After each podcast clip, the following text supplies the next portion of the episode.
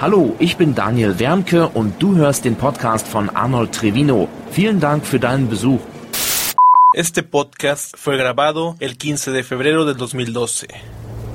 El siguiente podcast contiene alusiones auditivas a una de las culturas más prósperas y desarrolladas del mundo, a una de las naciones más representativas del euro y la Unión Europea como tal.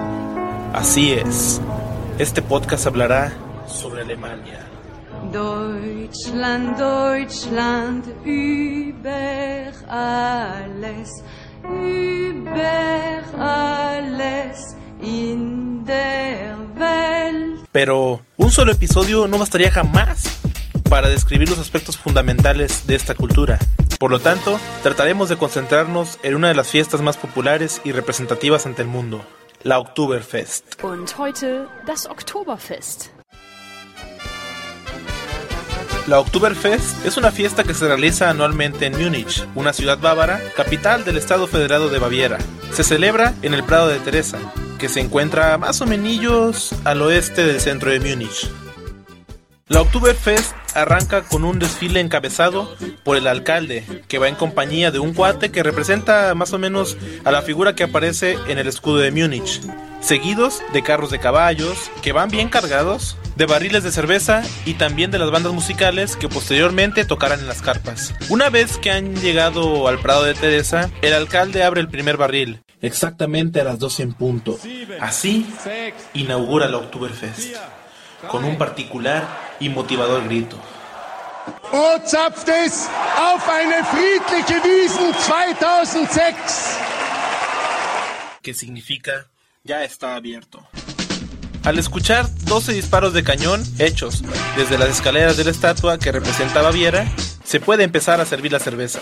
Es ahí cuando el presidente del LAN toma la primera cerveza, una cerveza de litro llamada Más, Más. Y así, posteriormente, se abren los demás barriles y se sirve a los asistentes. Puesto que la primera vez que se celebró el desfile fue en honor a las bodas de plata del rey Luis I de Baviera y la princesa Teresa, desde 1950 se celebra actualmente, siendo así uno de los eventos más importantes de la Oktoberfest. En este desfile participan alrededor de 7.000 personas, 7.000 participantes vestidos con trajes de fiesta históricos, los llamados Tracht?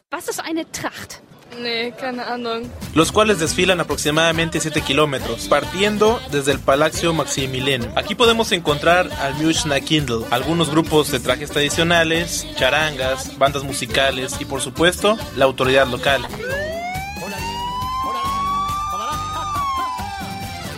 Siendo todos habitantes de Baviera, así como también de Alemania, Austria, Suiza e Italia, entre otros. Weißt du denn auch, wo dieses Original-Oktoberfest ist? Das größte Volksfest Europas? In Europa? Vielleicht in England? England nicht? England nicht, nee? Deutsch vielleicht? Nee, es ist in einem Bundesland. In einem deutschen Bundesland. Berlin dann. Köln? Nee, München. jetzt haben wir's! Ja! A continuación, les daremos algunos tips para disfrutar ampliamente de la Oktoberfest. Tienes que ver la ceremonia de apertura oficial en la tienda llamada Schottenhamel. El primer sábado del festival, si quieres un buen asiento, tienes que llegar antes de las 9 de la mañana. Y bueno, al día siguiente puedes disfrutar viendo los mejores vestidos de la colorida exhibición de Baviera. pregunta. O sea, ¿cómo puedo reservar una mesa en una cervecería del Oktoberfest? Respuesta. Existen más de 30 tiendas de cerveza en la Oktoberfest y usted puede reservar una mesa con anticipación. Para más información, favor de visitar www.oktoberfest.com.es. Pregunta. Eh, o sea, ¿cuánto tengo que pagar por unas bebidas en la Oktoberfest? O sea, ¿a cómo cuesta la bebida? Respuesta. Aproximadamente el precio oscila entre 7 y 8 euros por litro. El refresco y el agua cuestan entre 4 y 6 euros, así que lleven suficiente dinero, porque algunas tiendas no aceptan tarjetas de crédito. Pregunta. ¿Por qué la Oktoberfest empieza en septiembre? Por razones prácticas, el clima en Alemania es mejor en septiembre y las noches no son tan frías. Bueno, pues ahí tienen, queridos podescuchas. Si tienen la oportunidad, vayan a disfrutar días de cerveza, Wie viel Liter sind eine Mass? Ist das Meterbier? comida, aprendizajes nuevos y claro, una empapada de cultura alemana. Es así como llegamos al final de este episodio agradeciendo enormemente a todos los escuchas y podescuchas, recordándoles que tienen a sus órdenes el correo de.arnoldtrevio.yahoo.com de.arnoldtrevio.yahoo.com para cualquier duda, crítica o sugerencia.